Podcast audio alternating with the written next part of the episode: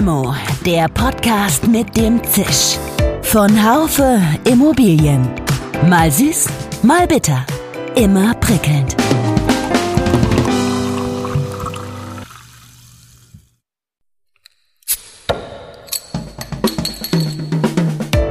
Limo, der Podcast mit dem Zisch. Von Haufe Immobilien. Mal süß, mal bitter. Immer prickelnd. Hallo liebe Limo-Genießerinnen und Genießer. Ich freue mich, dass Sie wieder dabei sind. Vor einigen Wochen sprach ich in der Limo mit Eike Becker über das Thema Schönheit von Wohnimmobilien. Wie anders ist doch das Thema, um das es heute geht. Ein paar mehr Zahlen, Daten, Fakten. Wir sprechen über die Auswirkungen des Berliner Mietendeckels. Mietendeckel, Sie erinnern sich doch noch. Das ist dieses Konstrukt, das seit Februar 2020 in Berlin ein Einfrieren und zum Teil auch ein Senken der Mieten von bestimmten Bestandswohnungen regelt. Das Portal Immowelt hatte zusammen mit dem IFO-Institut die Auswirkungen auf den Berliner Immobilienmarkt untersucht und das Ergebnis war, es gibt einen Split bei den Angebotsmieten regulierter und nicht regulierter Wohnungen. Außerdem werden immer weniger Mietwohnungen auf dem Markt angeboten, auch Eigentumswohnungen in Berlin werden immer günstiger. Die Unsicherheit bei Investoren und Vermietern, aber auch bei den Mietern steigt. Die Immobilienbranche klagt. Aber es ist möglicherweise nicht alles schlecht, was mit dem Mietendeckel zu tun hat, und das ausstehende Urteil des Bundesverfassungsgerichts ist hier gar nicht gemeint. Ich habe zwei Gesprächspartner. Professor Kai Ziegler ist CEO des Portals Immowelt. Im Endeffekt wird Wohneigentum für den Kapitalanleger unattraktiver, weil man muss ja davon ausgehen, dass der Mietendeckel auch über die fünf Jahre hinaus Bestand haben wird und somit Mietrendite langfristig niedrig bleiben wird. Der andere Gesprächspartner ist der Präsident des Münchner IFO-Instituts Professor Clemens Fußt. Was den Neubau angeht, gibt es ja einmal das Argument, na ja, der Mietendeckel gilt ja nicht für Neubau. Das wäre das Argument der Politik zu sagen, wir können das machen, ohne den Neubau zu beeinträchtigen. Aber in der Tat ist es so, dass man eben erwarten muss, dass vielleicht künftig nicht mehr der Neubau ausgenommen ist, dass der Mietendeckel also erweitert wird. Und deshalb werden Investoren zögern. Limo, das ist der Podcast von Haufe Immobilien. Mein Name ist Dirk Labusch. Ich bin Chefredakteur des Fachmagazins Immobilienwirtschaft.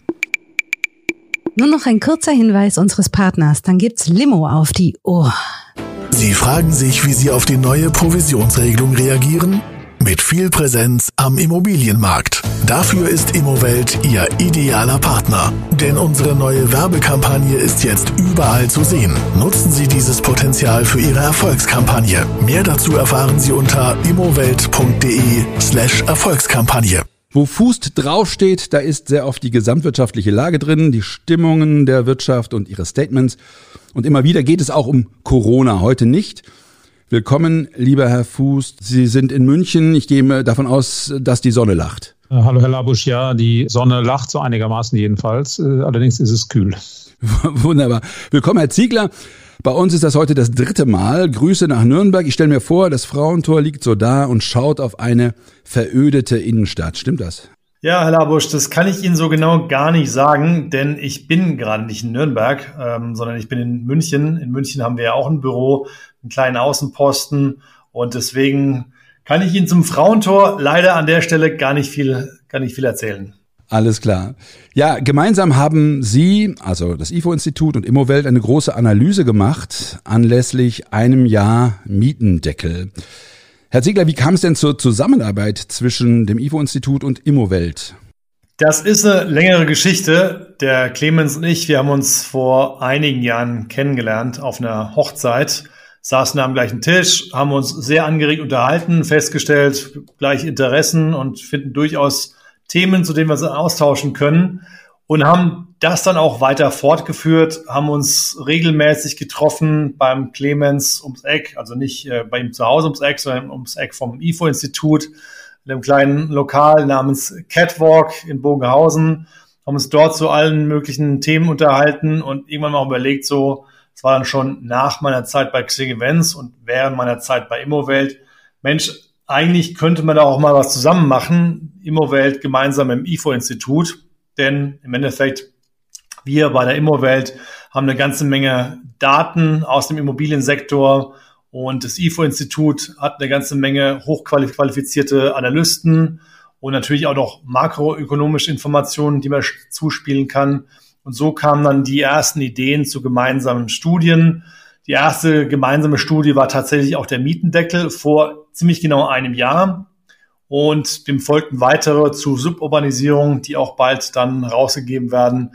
Und natürlich auch eben jetzt nach einem Jahr Mietendeckel quasi das Resümee. Das ist so die Story, wie Clemens und ich uns kennengelernt haben, zusammengearbeitet haben und Jetzt in Zeiten von Corona fällt auch das Treffen im Catwalk flach. Haben wir gesagt, naja, wir können uns ja auch anderweitig zu Themen austauschen. Warum auch nicht mal in einem Podcast? Und so sind wir bei Ihnen gelandet, Herr Labusch. Ja, wunderbar. Herr Fußt, wir wollten ja heute uns also unter anderem darüber unterhalten, was denn der Berliner Senat mit dem Mietendeckel erreichen wollte, ob das tatsächlich auch erreicht worden ist. Das Mietwohnungsangebot ist seit der Einführung des Mietendeckels deutlich gesunken. Zugleich stieg die Nachfrage um 170 Prozent an. Das war im Nachhinein betrachtet vielleicht voraussehbar. Jetzt haben wir die Situation, dass die Mieten steigen in einem bestimmten Bereich nicht mehr, aber es gibt weniger Mietwohnangebot. Der Senat hat also ein Ziel erreicht, aber ein anderes Wesentliches verfehlt. Kann man das so sagen? Ja, das ist ja häufig so, dass die Politik versucht, bestimmte Dinge zu erreichen, dann aber nicht an die Nebenwirkungen denkt, die sowas hat. Und äh, Preisregulierungen sind eigentlich ein Klassiker. Es, die, es gibt eine große Zahl von Mietern, das sind wichtige Wähler. Und äh, dann, wenn Mieten steigen, dann äh, sagt die Politik eben häufig, äh, naja, Wohnen ist ein wichtiges Gut. Wir wollen die Mietsteigerungen eindämmen, verhindern. Und äh, das führt dann eben dazu, dass dann in der Tat die Mieten nicht so schnell steigen. Das ist ja eine gesetzliche Vorgabe habe. Das Problem ist aber, dass dann weniger Mietwohnungen angeboten werden. Das ist die Nebenwirkung, die dann nicht bedacht wird. Es kann auch dazu kommen, dass dann weniger gebaut wird, weniger renoviert wird äh, und dass andere Marktreaktionen kommen. Äh, aber das ist eben häufig so, wenn man in Märkte eingreift, dass dann unbeabsichtigte Nebenwirkungen entstehen. Äh, das Ziel war ja eigentlich, Wohnen erschwinglicher zu machen in Berlin. Berlin ist in der Tat eine Stadt, die zwar niedrige Mieten vor allem sehr lange Zeit hatte, dann aber sehr starke Steigerungen Steigerungen ausgehend von diesem niedrigen Niveau. Und äh, da gibt es natürlich Reaktionen. Das ist vor allem für die nicht so angenehm, die eben dort wohnen, also im Prinzip eine Wohnung haben, aber diese Steigerung nicht so gerne haben wollen. Jetzt ist es so, dass diejenigen, die Wohnungen hatten, auch nicht so sehr von Steigerungen betroffen waren, äh, aber ein bisschen eben doch. Und der Mietendeckel ist ja insofern besonders, als er sogar für Bestandswohnungen äh, Mietsenkungen vorsieht. Also er reduziert die Miete für die, die schon eine Wohnung haben. Und das ist natürlich dann für, äh, für die Wähler der Parteien, die da agieren, interessant. Ja, in der Tat, so ist es. Und äh, ich bin mal gespannt, was das äh, Bundesverfassungsgericht dann bald sagen wird. Schauen wir doch mal auf die Angebotsmieten, äh, Herr Ziegler. Die sind vom ersten Quartal 2019 bis Mitte Februar dieses Jahres durchschnittlich um vier Prozent gesunken für zumindest vom Mietendeckel betroffene Wohnungen. Die anderen Mieten, also Angebotsmieten für nicht regulierte Wohnungen sind im gleichen Zeitraum gestiegen um 17 Prozent. Manche sprechen jetzt von einer Spaltung des Immobilienmarktes. In der Tat ist der Begriff der Spaltung hier genau richtig. Das war auch zu erwarten. Wir sind ja nicht das erste Land dieses Planeten, was mit einer Mietpreiskontrolle in der einen oder anderen Form, sei es mit Mietpreisbremse oder mit dem Mietendeckel experimentiert. Das hat fast schon jedes Land dieser Erde getan. Mit, kann man sagen, eigentlich durch die Bank negativen Effekten. Also selten gibt es auch so ein Thema, wo sich die Volkswirte, die Ökonomen so einig sind wie bei der Mietpreiskontrolle. Um da mal einmal ein Beispiel zu bemühen, was auf diese Spaltung, die Sie angesprochen haben, abzielt, das Land Schweden. Schweden hat eine Spaltung in einen regulierten und einen unregulierten Markt, wie es eben auch in Berlin der Fall ist, wo eben die Objekte Baujahr vor 2014 als reguliert gelten und Objekte ab 2014 als unreguliert. In Schweden hat es dazu geführt, dass im unregulierten Bereich die Mieten quasi ungebremst in die Höhe schießen, führt auch zu Korruption, zu einem Schwarzmarkt, Wohnungen gehen unter der Hand weg, und auf der anderen Seite im regulierten Bereich der quasi ein absolut kostbares Gut ist, dazu, dass die Menschen sich auf eine Liste setzen können und dort im Schnitt elf Jahre auf Zuteilung einer Wohnung im regulierten Bereich warten. Elf Jahre. Also das ist wirklich kein Witz. Auf diese Liste sind mittlerweile 600.000 Personen geführt. Und da sehen wir genau diesen Effekt, den Sie beschrieben haben, den Effekt nämlich dieser Spaltung. Darum kann man sagen, Regulierung in Form von Mietpreiskontrollen befeuert dieses Auseinanderdriften des Marktes. Oder wenn es nicht so klar wäre, dass eigentlich eine, eine Entscheidung jetzt war, die rein auf die Wählerklientel gesetzt hat, dann fasst man sich angesichts solcher Erfahrungen tatsächlich an den Kopf. Muss ich ganz ehrlich sagen. Aber ähm, ich meine, jetzt ist es ja so, viele, viele Wohnungseigentümer lassen ihre Wohnungen äh, zurzeit äh, ja immer noch leer stehen und warten ab, ob der Mietendeckel doch noch gekippt wird. Das verstehe ich gar nicht, ehrlich gesagt, weil es gibt ja auch die Praxis, in einem Mietvertrag zwei Alternativen anzugeben. Eine, eine Mietendeckelmiete und eine, und eine sogenannte Schattenmiete. Warum ist es eigentlich so, dass hier jetzt im Moment gerade so wenig passiert, Herr Fußt? Naja, das mit dem Leerstehen ist auch deshalb nicht so interessant, weil man dann ja überhaupt keine Miete kriegt. Also es ist ja häufig noch besser, eine niedrige Miete zu kriegen, als gar keine Miete zu kriegen. Natürlich ist es so, dass viele Vermieter überlegen, ob sie vielleicht die Wohnung verkaufen als Eigentumswohnung, ob sie sie selber nutzen oder ob sie sie vielleicht sanieren, wenn sich das lohnt. Äh, das lohnt sich natürlich weniger, wenn Mieten wirklich niedrig bleiben, aber dann kann man ja auch eine etwas höhere Miete nehmen. Das Leerstehen ist nicht keine so dolle Strategie. Das mit diesen Schattenmieten wird in der Tat gemacht. Man sagt dann gut, wenn das Bundesverfassungsgericht sagt, das ist verfassungswidrig, dann muss man dann hinterher doch die höhere Miete abliefern. Äh, ich bin allerdings etwas skeptisch, ob das funktioniert. Ich denke nicht, dass das Verfassungsgericht sagen wird, dass das äh, verfassungswidrig ist. Also nicht jede Art unsinniger Wirtschaftspolitik ist gleich verfassungswidrig. Es ist klar, dass wenn Mieter vermieten, dass sie dann sozusagen das als Zusatzklausel hineinschreiben. Aber ich denke, man, die, die Vermieter sollten da keine zu große Hoffnung äh, darauf setzen, dass das eben von Gerichten äh, gekippt wird. Man weiß es vorher nie genau. Das Ganze muss ja auch verhältnismäßig sein äh, und das ist schon ein harter Eingriff. Aber eben, also die sozusagen leer stehen jetzt nur, um zu warten, ob sich da was tut, lohnt sich meines Erachtens nicht unbedingt. Also hier würde ich auch noch eine Sache zum Thema Schattenmieten ergänzen, die Clemens gerade angesprochen hat.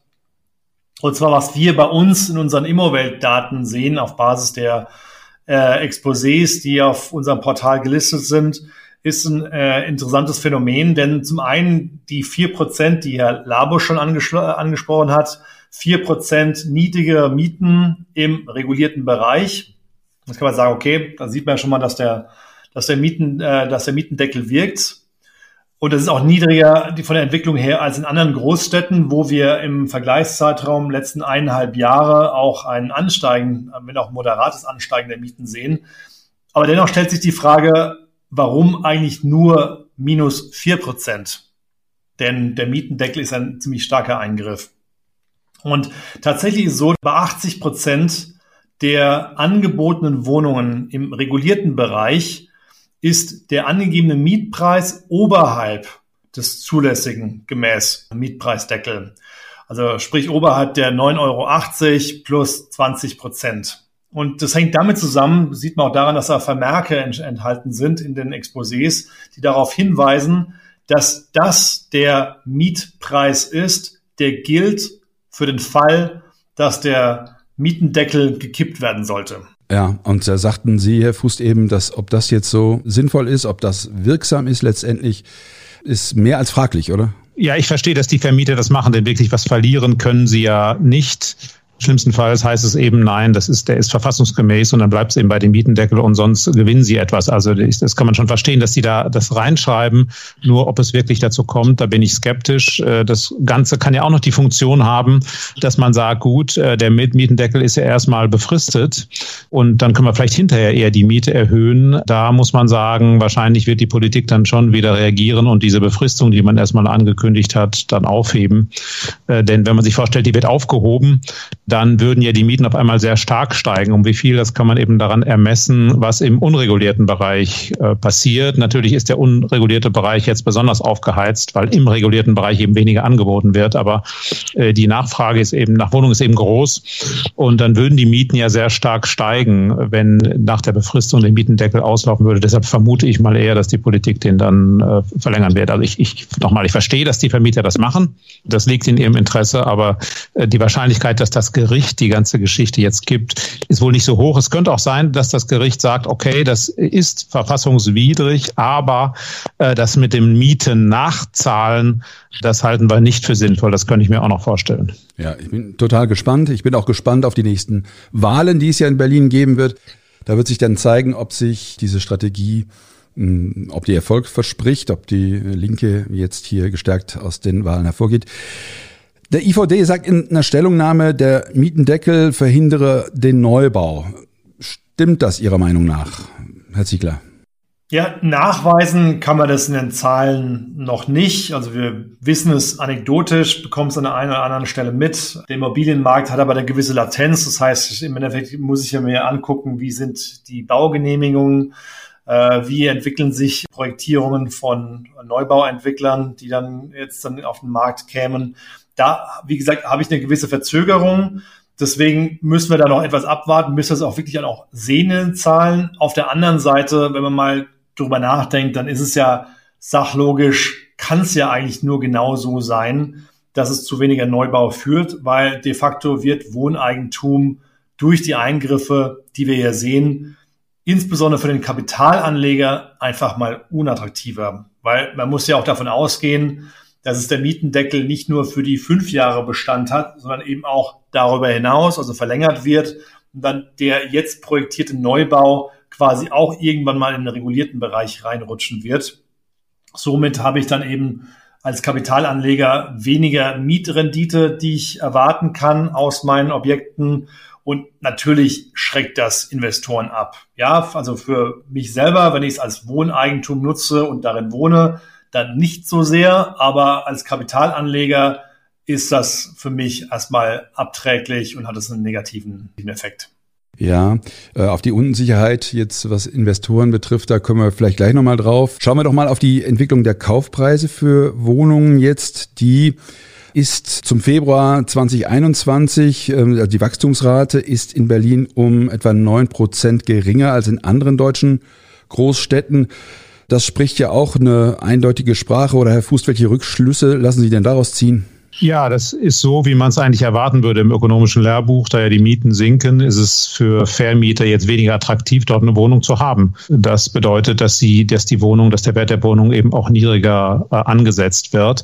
Was den Neubau angeht, gibt es ja das einmal das Argument, na ja, der Mietendeckel gilt ja nicht für Neubau. Das wäre das Argument der Politik zu sagen, wir können das machen, ohne den Neubau zu beeinträchtigen. Aber äh, in der Tat ist es so, dass man eben erwarten muss, dass vielleicht künftig nicht mehr der Neubau ausgenommen ist, jedenfalls nicht mehr ab zu 14, dass der Mietendeckel also erweitert wird. Und deshalb werden in der Tat Investoren zögern. Der andere ganz interessante Punkt ist äh, folgender. Es könnte sein, äh, aus theoretischer Sicht, dass die Kosten des Mietendeckels für die Vermieter, dass die sich in den Preisen von Grund und Boden niederschlagen. Äh, die Baupreise, die ändern sich ja nicht groß, aber eigentlich müsste man beobachten, dass die Grundstücke weniger wert werden. Und wenn die Grundstücke um die Mietenreduktion quasi, um den Barwert der Mietenreduktion tatsächlich sinken würden, dann gäbe es eigentlich auch kein, gäbe es eigentlich keinen Grund, nicht zu bauen.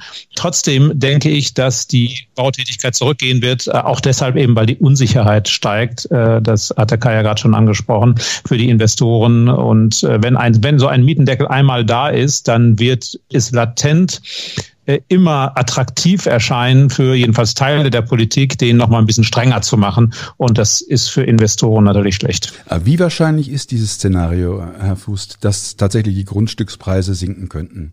Das wird man jetzt anschauen müssen. Für mich ist das sehr wahrscheinlich. Also es sollte tatsächlich so sein, dass die Grundstückspreise sinken, eben weil die Erträge, die man erzielen kann mit Investitionen darauf, nicht so sehr groß sind. Natürlich kann man ausweichen, man kann Gewerbeimmobilien bauen, man kann Eigentumswohnungen bauen, aber tendenziell ist eben eine Verwendung für Grund und Boden, nämlich Mietwohnungen, plötzlich weniger attraktiv geworden und das sollte sich dann in den Bodenpreisen niederschlagen. Ist es natürlich nicht so ganz einfach, das jetzt empirisch zu erkennen. Die Frage ist Ja, was heißt denn das? Sind billiger geworden, wenn die Wachstumsrate zum Beispiel langsamer wird?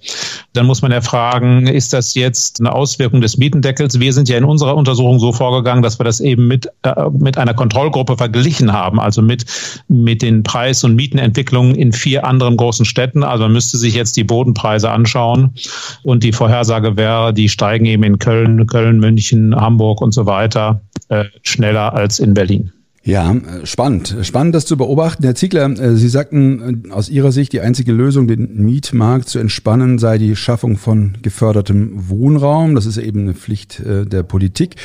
Nun ist ja aber auch das mittlere Segment ein großes Problem und ich habe immer den Eindruck in den Gesprächen, die ich mit Wirtschaftsförderern führe oder auch mit Investoren, dass das das viel größere Problem ist als das des geförderten Wohnraums. Was würden Sie dazu sagen? Naja, also die stärksten Auswirkungen negativer Art habe ich ja schon im unteren Segment, also im Bereich der, der Niedrigverdiener. Wer heute eine Wohnung hat in Berlin, der kann sich freuen, denn der hat jetzt gerade mal äh, ordentliche Mietpreisabsenkung erhalten.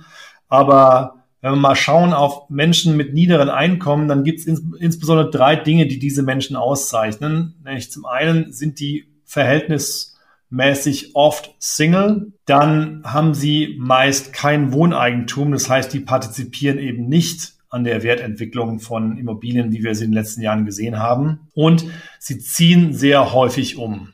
Und genau wenn ich häufig umziehe, dann bin ich eben auch durch den Mietendeckel, so wie er konzipiert ist, stark benachteiligt. Deswegen muss man schon gucken, wie man insbesondere diese einkommensschwachen Schichten, wie man die schützen kann und sollte die auch wirklich nach vorne stellen. Das finde ich schon sehr richtig.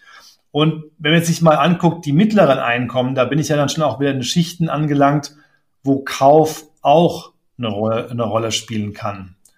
Und im Kaufbereich gibt es ja durchaus auch Anreize, die gegeben werden, für die Kaufinteressierten, nämlich sei es die Eigenheimzulage, Baukindergeld, steuerliche Anreize, so dass hier quasi der Gesetzgeber schon einiges getan hat, um dafür zu sorgen, dass diese, sag ich mal, mittleren Schichten einigermaßen versorgt sind. Und wie gesagt, darum sehe ich schon als zweckmäßig, gerade die unteren Einkommensschichten zu bedenken und da darüber nachzudenken, wie man denen etwas Gutes tun kann und dafür sorgen kann, dass Wohnen für sie erschwinglich und darstellbar ist. Herr Fuß, wir haben ja eben, Herr Ziegler hat den, äh, den überregulierten Mietmarkt in Schweden äh, angesprochen und dann gibt es ja das Gegenteil, den sehr, sehr liberalen Mietmarkt in Teilen der USA mit seinen entgegengesetzten Auswirkungen und ich meine, wir diskutieren seit vielen, vielen Jahren über den goldenen Mittelweg, den es anscheinend nicht gibt. Gibt es denn sinnvolle Elemente einer, einer Regulierung? Sehen Sie Ansatzpunkte für einen solchen Mittelweg? Ja, ich denke schon, es gibt Ansatzpunkte für einen Mittelweg. Im Kern muss natürlich stehen, dass man dafür sorgt, dass mehr Wohnraum zur Verfügung gestellt wird, dort wo er knapp ist. Das ist klar. Also einfach nur durch Preisregulierung wird man die Probleme nicht lösen können. Das heißt, es müssen Wohnungen vorhanden sein. Die Frage ist, was man genau erreichen will. Also wenn man äh, das Problem beheben will, dass bestimmte Gruppen, Kai hat es ja gerade angesprochen, äh, Menschen mit niedrigen Einkommen, dass die Probleme haben, sich Wohnungen zu leisten, dann sollte man tendenziell dazu übergehen, wirklich diese Leute zu fördern, also die Subjektförderung statt der Objektförderung. Das Problem im sozialen Wohnungsbau ist, dass wir sehr, sehr viele Fehlbelegungen zum Beispiel haben. Also Leute ziehen da einmal ein und bleiben dann sehr, sehr lange in diesen Wohnungen, auch wenn sie mit dem Einkommen längst herausgewachsen sind. Das äh, sehen wir überall, wo es sehr viel sozialen Wohnungsbau gibt. Im Prinzip ist es besser, Leuten, die niedrige Einkommen haben, äh, Geld zu geben, zum Beispiel Wohngeld, in der Tat. Äh, jetzt gibt es aber ein Thema, und zwar muss man aufpassen, dass es nicht zu einer Segregierung in den Städten kommt. Das heißt, was man eigentlich möchte, ist äh, sozial auch äh, eine gemischte Wohnstruktur. Man möchte nicht, dass Menschen bestimmte Einkommensgruppen sich komplett konzentrieren in, in bestimmten Viertel, eben die mit hohem Einkommen vielleicht in der Innenstadt, wo Leute gerne wohnen und die mit niedrigen Einkommen dann am Rand oder in bestimmten Vierteln.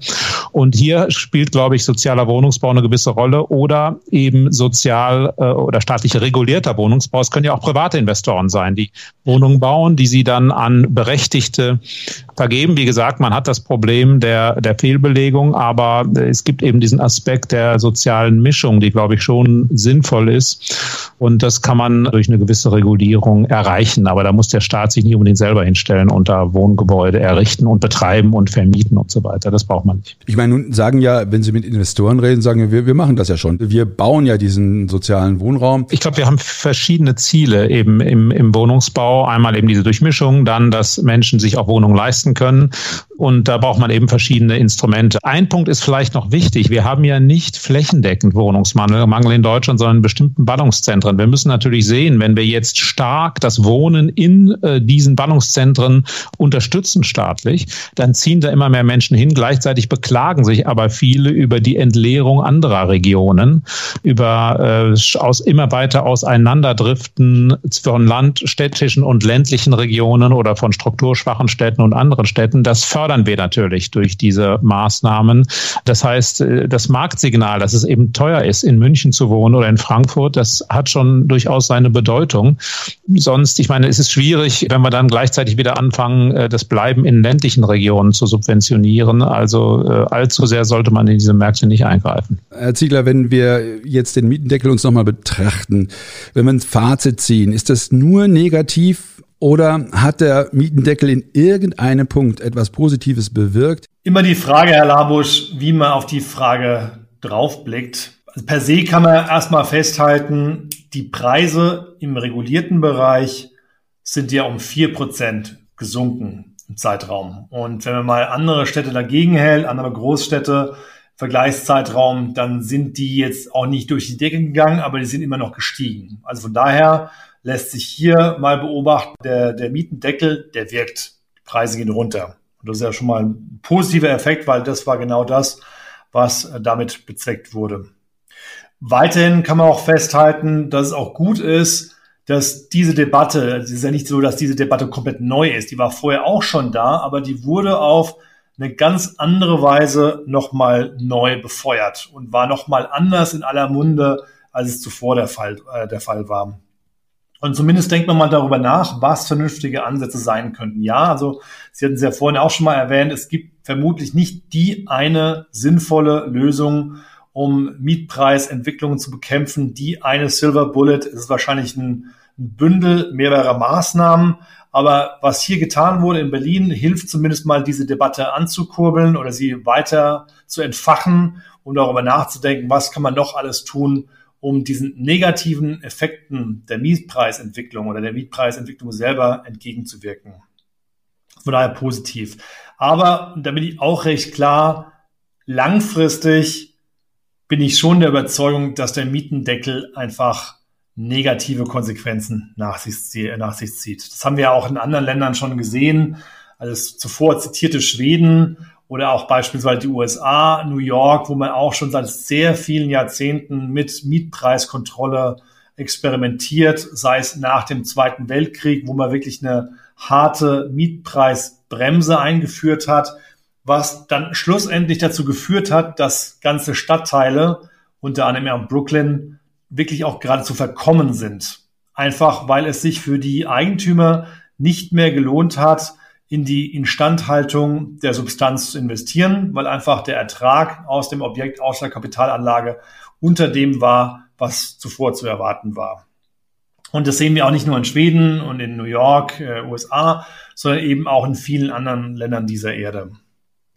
Somit, ja, ist es sicherlich ein Instrument, was Mietpreisbremse, was symbolpolitisch ihre Wirkung nicht verfehlt und in vielen Wählerschichten auch extrem gut gutiert werden wird.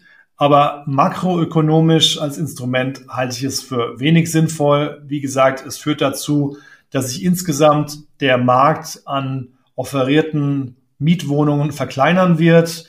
Es sorgt dafür, dass die Substanz verkommt, weil weniger in die Instandhaltung investiert wird. Und es kann auch dazu führen, dass ein Schwarzmarkt entsteht, wie wir es beispielsweise in Schweden auch sehen. Wahrscheinlich werden es dann die nachfolgenden Generationen werden einiges auszubaden haben. Herr Fuß, dazu noch.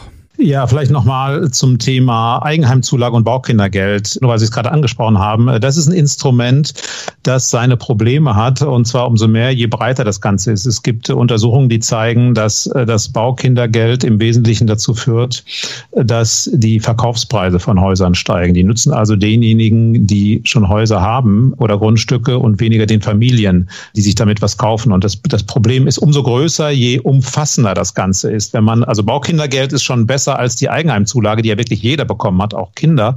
Bei Baukindergeld äh, steigt ja dann die Nachfrage nicht äh, wirklich flächendeckend. Äh, trotzdem kann man zeigen, dass die in erheblichem Umfang zu höheren Preisen einfach geführt hat. Das ist auch wieder so eine, so eine unbeabsichtigte Nebenwirkung der Politik. Also man schiebt im Grunde den Alteigentümern von Immobilien oder Grund und Boden hier einfach etwas zu Steuergelder finanziert, obwohl man ja eigentlich den Familien helfen will. Die haben nicht so wahnsinnig viel davon. Ja, wenn ich da noch eine Sache ergänzen darf. In den letzten Jahrzehnten hatten wir sehr stark den Trend der Urbanisierung beobachten können, also dass Menschen vermehrt in die Städte ziehen, dort eben die, der Nachfragedruck immer höher wird.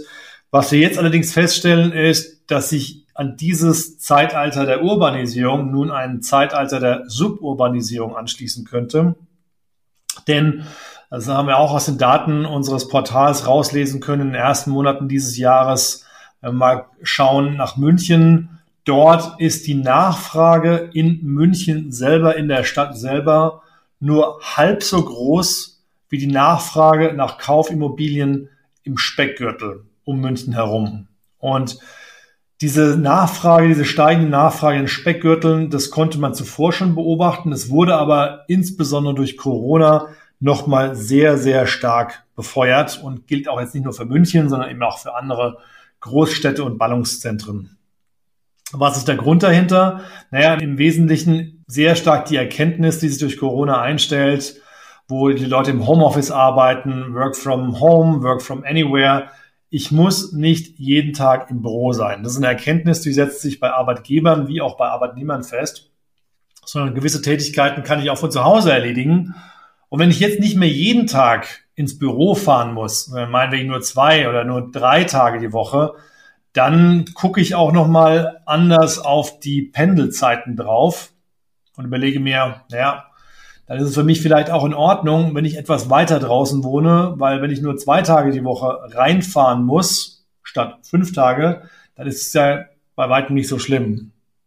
Und das führt unseres Erachtens jetzt während Corona, aber auch darüber hinaus, auch in Zukunft, weil sich Arbeits, äh, die Arbeitswelt einfach nachhaltig verändern wird und Arbeitsmodus auch nachhaltig verändern wird, dazu, dass eben diese Speckgürtel immer attraktiver werden und diesen Trend der Suburbanisierung, das untersuchen wir äh, unter anderem auch gerade das IFO-Institut gemeinsam mit uns mit Immowelt, dass sich dieser Trend verstärken wird. Und schlussendlich dazu führen wird, dass die Menschen in Deutschland auch wieder sehr viel homogener über das Land verteilt wohnen werden, als es aktuell der Fall ist. Herr Fuß, noch eine Frage an Sie. Vielen Dank, Herr Ziegler. Gesetzt den Fall, das Bundesverfassungsgericht segnet den Mietendeckel ab. Dann könnte er ja auch in anderen Bundesländern zum Tragen kommen. Für wie realistisch halten Sie denn diese Möglichkeit? Das kann man nicht ausschließen. Ich denke aber nicht, dass die anderen Bundesländer das machen, jedenfalls nicht viele. Äh, einfach deshalb, weil man ja doch die negativen Nebenwirkungen auch schon spürt. Also das Wohnangebot verknappt sich. Äh, hinzu kommt, dass wir in anderen Bundesländern nicht diese Mietpreissteigerung hatten, wie wir sie in Berlin hatten. Deshalb äh, nehme ich an, dass andere Bundesländer da ein bisschen zurückhaltender sind. Die Mieten sind ja sowieso reguliert.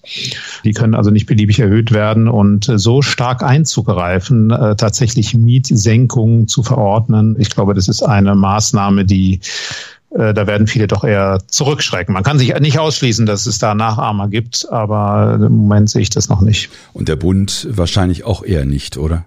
Ja, der Bund, äh, dafür sehe ich die Mehrheiten auf Bundesebene nicht. Ja, und eine Sache, die sicherlich auch zu bedenken gilt, ist die, dass kaum ein Bundesland Deutschlands so weit links steht wie Berlin und wo dann dadurch eben auch solche drastischen Maßnahmen denkbar sind. Denn es ist ja eine drastische Maßnahme. De facto ist es ja eigentlich auch eine Enteignung des Eigentümers, weil hier in bestehende Mietverträge hineingegriffen wird, wo ein Mietpreis festgesetzt wird, der jetzt abgesenkt wird, abgesenkt werden muss, sodass, wie gesagt, am Ende des Tages aus diesem bestehenden Vertrag der Eigentümer weniger Ertrag erschöpfen darf, als ursprünglich mal vorgesehen. Und das ist nun mal aber ein starker Eingriff ins Eigentumsrecht. Und äh, ja, wie gesagt, das ist sicherlich auch der politischen Couleur des Bundeslandes Berlin geschuldet. Eine Befürchtung ist ja, dass sich jetzt aufgrund der vielen Regulierungen klassische Privatvermieter in Zukunft im Immobilienmarkt nicht mehr, am Immobilienmarkt nicht mehr großartig beteiligen können an, in bestimmten Märkten. Es werden dann nur noch ganz wenige Konzernvermieter übrig bleiben und der Staat. Sehen Sie diese Gefahr tatsächlich? Ich selber habe mit Privatvermietern äh, gesprochen in Berlin. Da ist im Moment eine absolute Lethargie. Äh, Sie wollen da raus und ich kann das auch äh, in gewisser Weise nachvollziehen. Herr Fußt. Ich denke nicht, dass die Privatvermieter sich da flächendeckend zurückziehen werden, aber es ist aber teilweise wahrscheinlich schon. Und das hat damit zu tun, dass wenn solche Regulierungen kommen, folgt daraus eine starke, noch stärkere Verrechtlichung des Mietverhältnisses und es kommt dann noch stärker darauf an, dass man sehr geschickt in der Lage ist, sich in diesen Regulierungen zu bewegen, dass man gute Anwälte hat, die das herausholen, was eben herauszuholen ist. Und äh, das führt dazu, dass professionelle Vermieter es leichter haben. Das heißt, private Vermieter, äh, denke ich schon, äh, werden da eher abgeschreckt und werden sich da eher zurückziehen. Das ist schon richtig. Haus und Grund wird sich äh, vielleicht freuen. Vielleicht eine allerletzte Frage. Das interessiert mich als Medienschaffenden. Ja, wie sehen Sie denn beide die Berichterstattung in den Medien? Ich habe kaum Artikel gesehen, Beiträge, die sich auf der Linie des aktuellen Senats da eingeordnet hatten. Ich äh, lese eigentlich ganz oft in der, als Quintessenz zu viel Regulierung und äh, zu viel staatliche Eingriffe schützen den Mieter nicht, sondern schaden ihm. Wie, wie haben Sie das verfolgt, beide? Vielleicht Herr Ziegler, fangen Sie gerne an. Ja, in ganz ähnlicher Weise wie Sie, Herr Labusch. Mich jetzt auch verwundert, aber wenn man mal wirklich guckt in den Zeitungen, äh, jeglichen Publikationen, da war wenig zu lesen, dass dem Senat da beigepflichtet wurde oder dass, dass jemand aufste aufsteht und vor Begeisterung die Hände klatscht. Also das war de facto nicht der Fall, erfreulicherweise. Nichtsdestotrotz muss man ja gucken, wer wird denn hier bedient? Also zum einen hat man eine Zeitungsberichterstattung.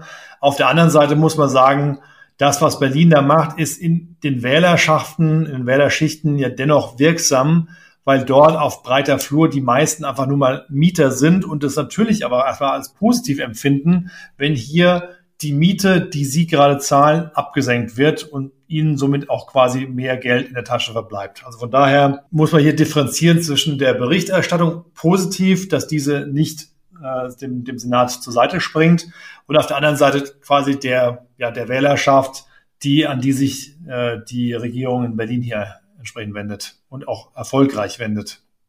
Herr Fuß, haben Sie dazu auch eine Einschätzung? Ja, also wie bei allen Themen ist auch der Mietendeckel kompliziert, aber ich habe es auch so erlebt, dass die Medien eher kritisch waren. Das hat sicherlich auch damit zu tun, dass es in Deutschland natürlich die Erinnerung gibt an Enteignungen äh, und die Wohnungen, die es in der DDR gab. Das eine ist zwar noch ein bisschen äh, anders, Gott sei Dank, als das, was wir in der DDR hatten, aber es erinnert daran auch dieses Wort Ruin, Ruin schaffen ohne Waffen, indem man einfach dafür sorgt, dass eben die Vermieter quasi enteignet werden und dann auch kein Interesse mehr haben, Mieten zu erhöhen. Ich glaube, das ist in Deutschland lebendig, diese Erinnerung. Und deshalb äh, ist da doch eine gewisse Skepsis vorhanden in der Öffentlichkeit. Sonst neigen ja die Medien schon dazu, Eingriffe, auch, auch populistische Eingriffe durchaus auch mal gut zu finden, auch kurzsichtige Eingriffe. Aber hier ist doch die Skepsis groß. Mich hat das ehrlich gesagt ein bisschen überrascht, aber positiv überrascht. Schön, dann brechen wir eine Lanze an dieser Stelle für die Medien. Meine Herren, ich sag mal so, ich bin ein bisschen klüger, als ich es vorher war. Ich danke Ihnen sehr für das Gespräch und wünsche Ihnen noch einen schönen Tag nach München von Freiburg. Bis zum nächsten Mal. Alles Gute. Vielen Dank, Herr Labusch. Bis dann. Ja, vielen Dank, Herr Labusch. Hat Spaß gemacht. Liebe Zuhörerinnen und Zuhörer, die Ursachen für den Mietendeckel mögen nachvollziehbar gewesen sein, aber die Folgen wirbeln tatsächlich eine ganze Branche durcheinander. Das ist in der Diskussion noch einmal deutlich geworden. Unsicherheit herrscht aller Orten und die wird sich noch steigern, sollte nicht das Bundesverfassungsgericht rigoros urteilen und den Mietendeckel für verfassungswidrig erklären.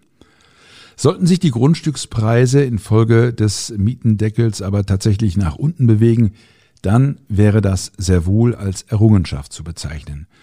Bleiben Sie uns gewogen, bis ganz bald, Ihr Dirk Labusch. Schön, dass Sie dabei waren. Bis zur nächsten Folge von Limo, dem Podcast mit dem Zisch von Haufe Immobilien.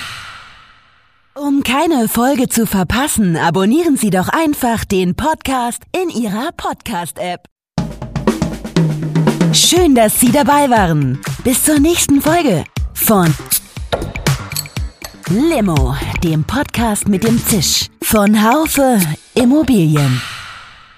Um keine Folge zu verpassen, abonnieren Sie doch einfach den Podcast in Ihrer Podcast-App.